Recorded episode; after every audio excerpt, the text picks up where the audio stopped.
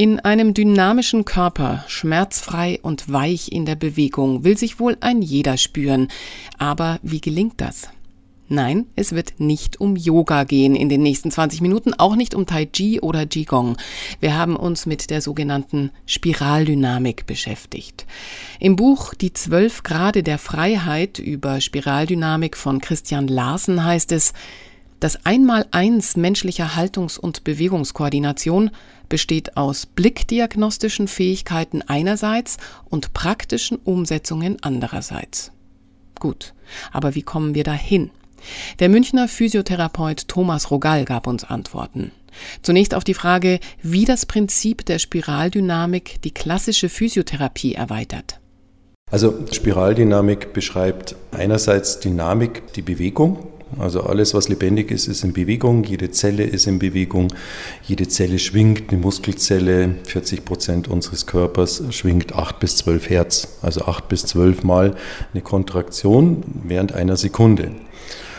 Das ist die Dynamik. Spirale ist das vorherrschende Raumprinzip. Wir leben in einem Spiralnebel der Milchstraße und auf einer Kugel, die sich dreht. Und deswegen alles, was in Bewegung ist, bekommt eben diesen Spin. Also ob wir jetzt schauen bis in Zellkern hinein, die Doppelhelix, die DNA oder wenn wir Wettervorhersage sehen, also unser Wetter, die Tiefs und Hochs, alles dreht.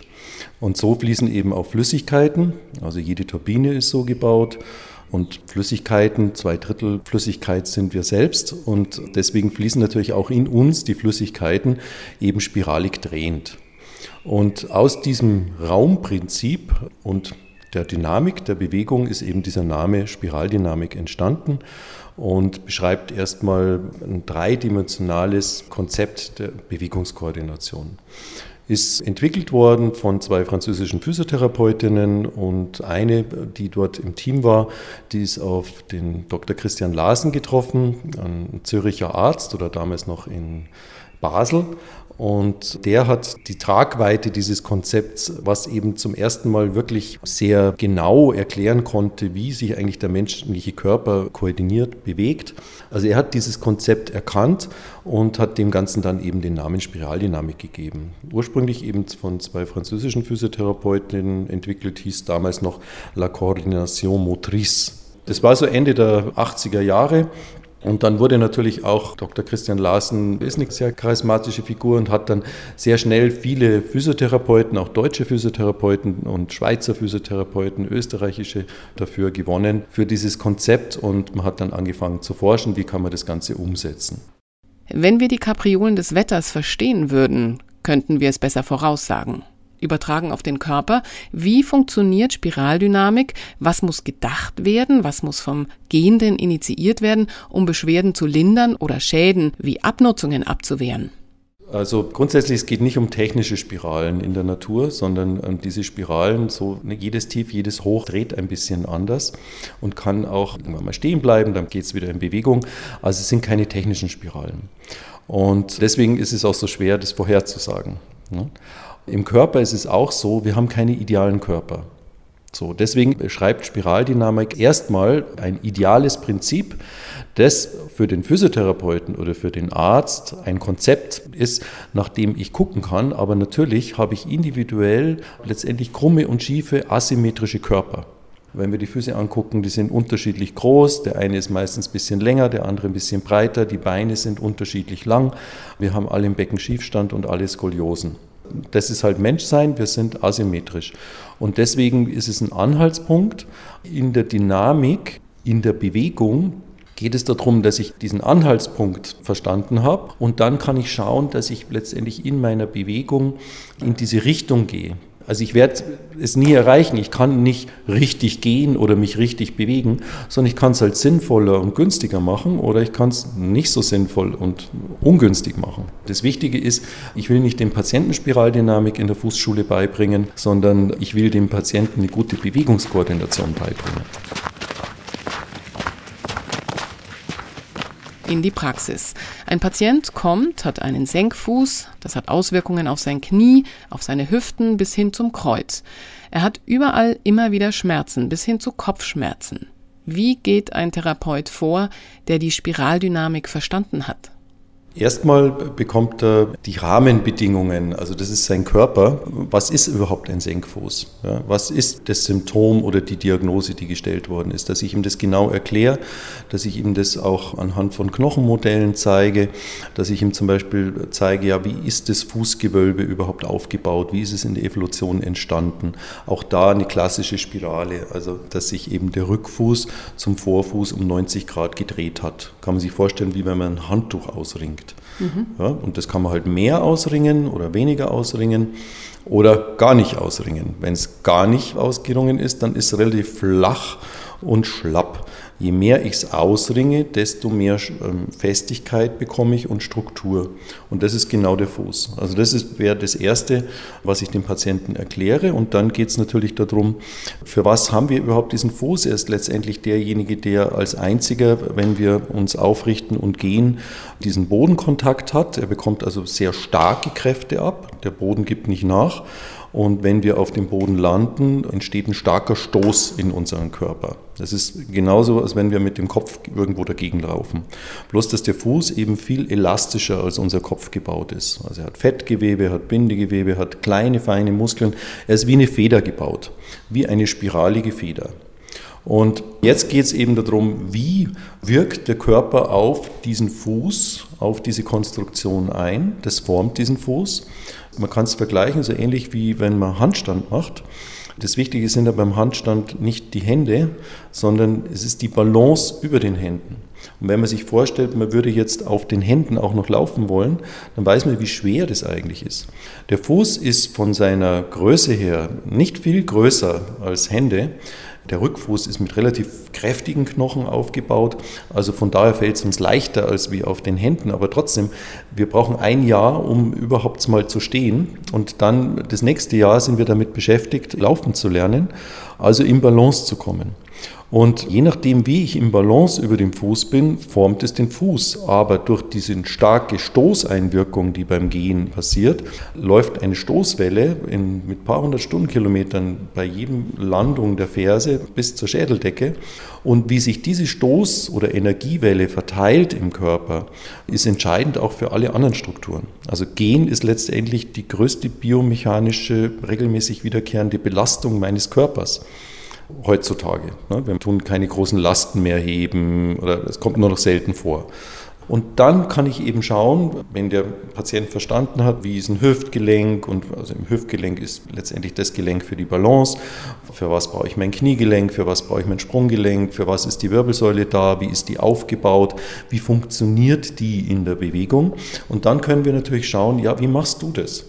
Also ganz einfach, erstmal stehen, kann man gucken, wohin schauen die Füße, wohin schauen die Knie, hast du ein Hohlkreuz oder keins, was ist mit dem Brustkorb, ist der eher vielleicht ein bisschen rund geworden vom vielen Bildschirm gucken, ist der Kopf ein bisschen nach vorne geraten. Alles Mögliche kann man da schon sehen, dann geht es in den Einbeinstand, Balance, das ist das, was ich mache beim Gehen. Ich mache ganz schnell, immer kurz abwechselnd einen Einbeinstand. Wie organisiere ich mich im Einbeinstand? Und da kommt die Körpermitte des Becken, quasi ist zentral im Hüftgelenk. Das ist das Gelenk, wo wir uns aufgerichtet haben und wo wir für Balance sorgen. Und das kann man im Einbeinstand testen. Und dann kann man natürlich sich das Gehen anschauen. So geht's los, also erstmal in der Meta-Analyse, auch so, dass er in diesem alltäglichen Situation des Gehens gleich sich erkennt, einen großen Spiegel, den wir hier in der Fußschule haben, und dann eben Tipps bekommt, was kannst du verändern. So, und dann kann man natürlich auch noch die ganz klassische physiotherapeutische Anwendungen machen, also dass man Muskeln dehnt oder kräftigt. Aber mir ist das Wichtige, der Patient muss verstehen, was läuft bei ihm vielleicht eher ungünstig und warum entsteht im Bewegungssystem an dieser oder jener Stelle eine Überlastung.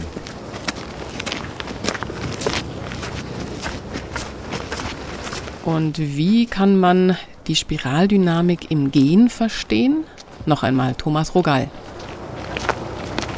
Die Spirale ist eben das Strukturprinzip im Körper. Sie taucht immer auf.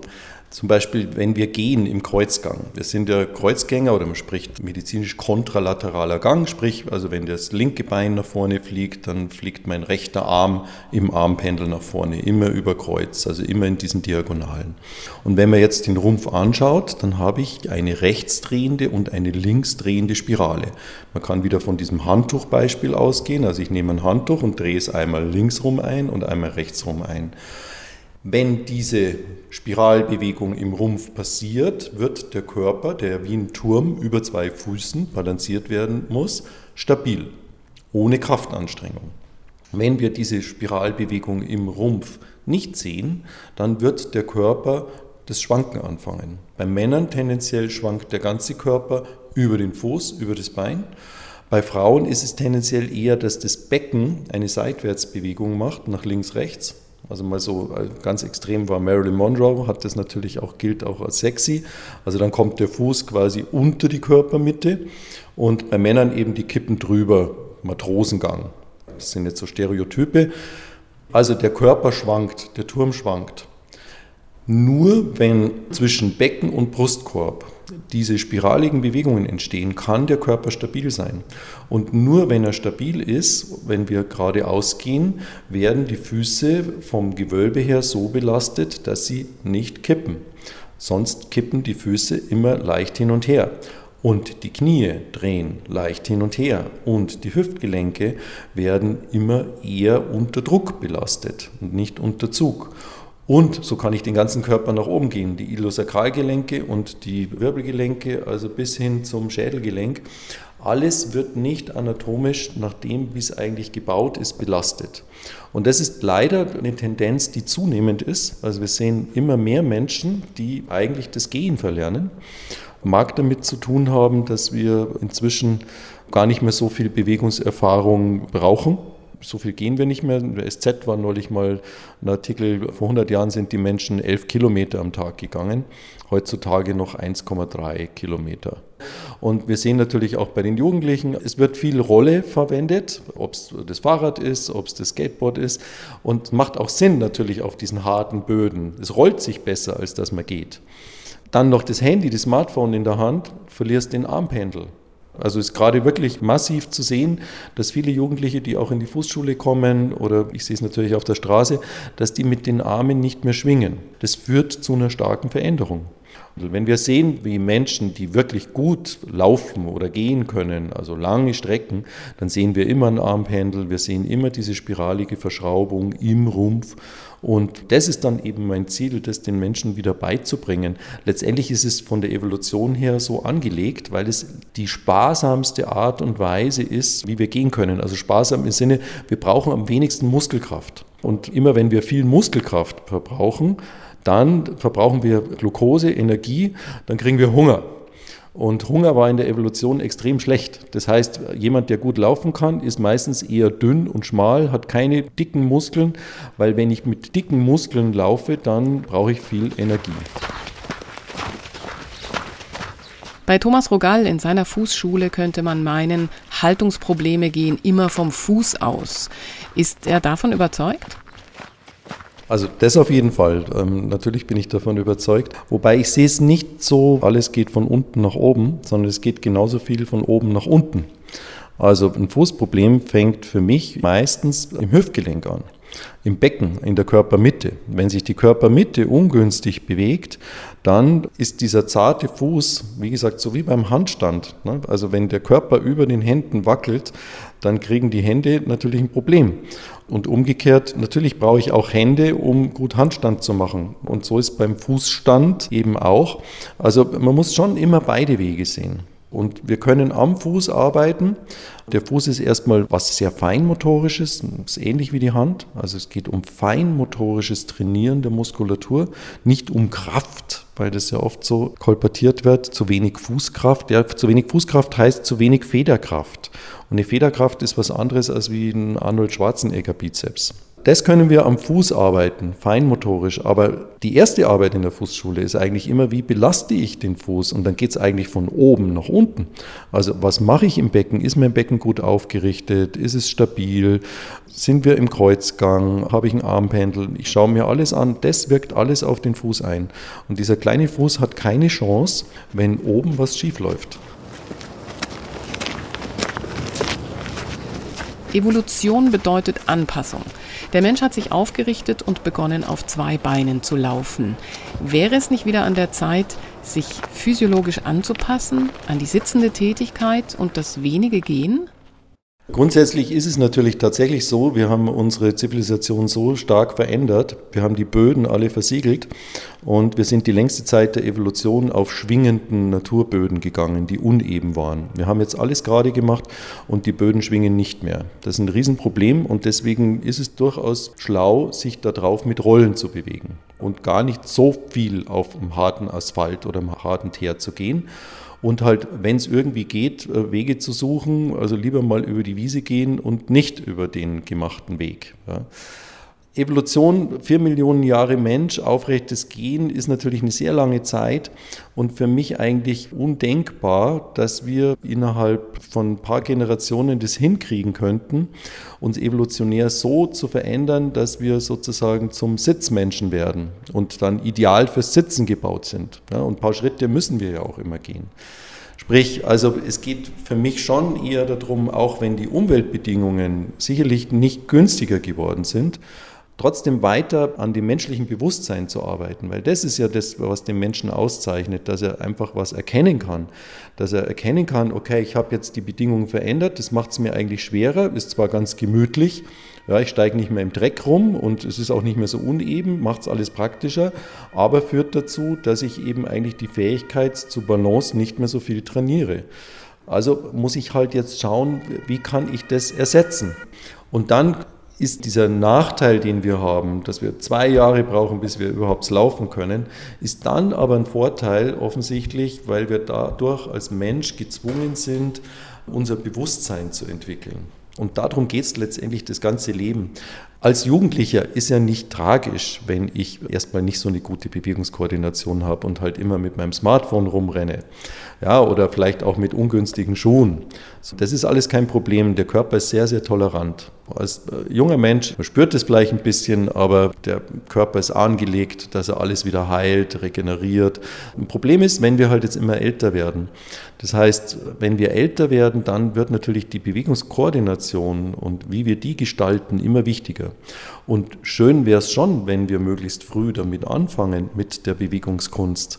Ja, Im chinesischen Kulturkreis gibt es ja das Tai Chi und Qigong und das ist nichts anderes, also dass die letztendlich ihre Alltagsbewegungen trainiert haben.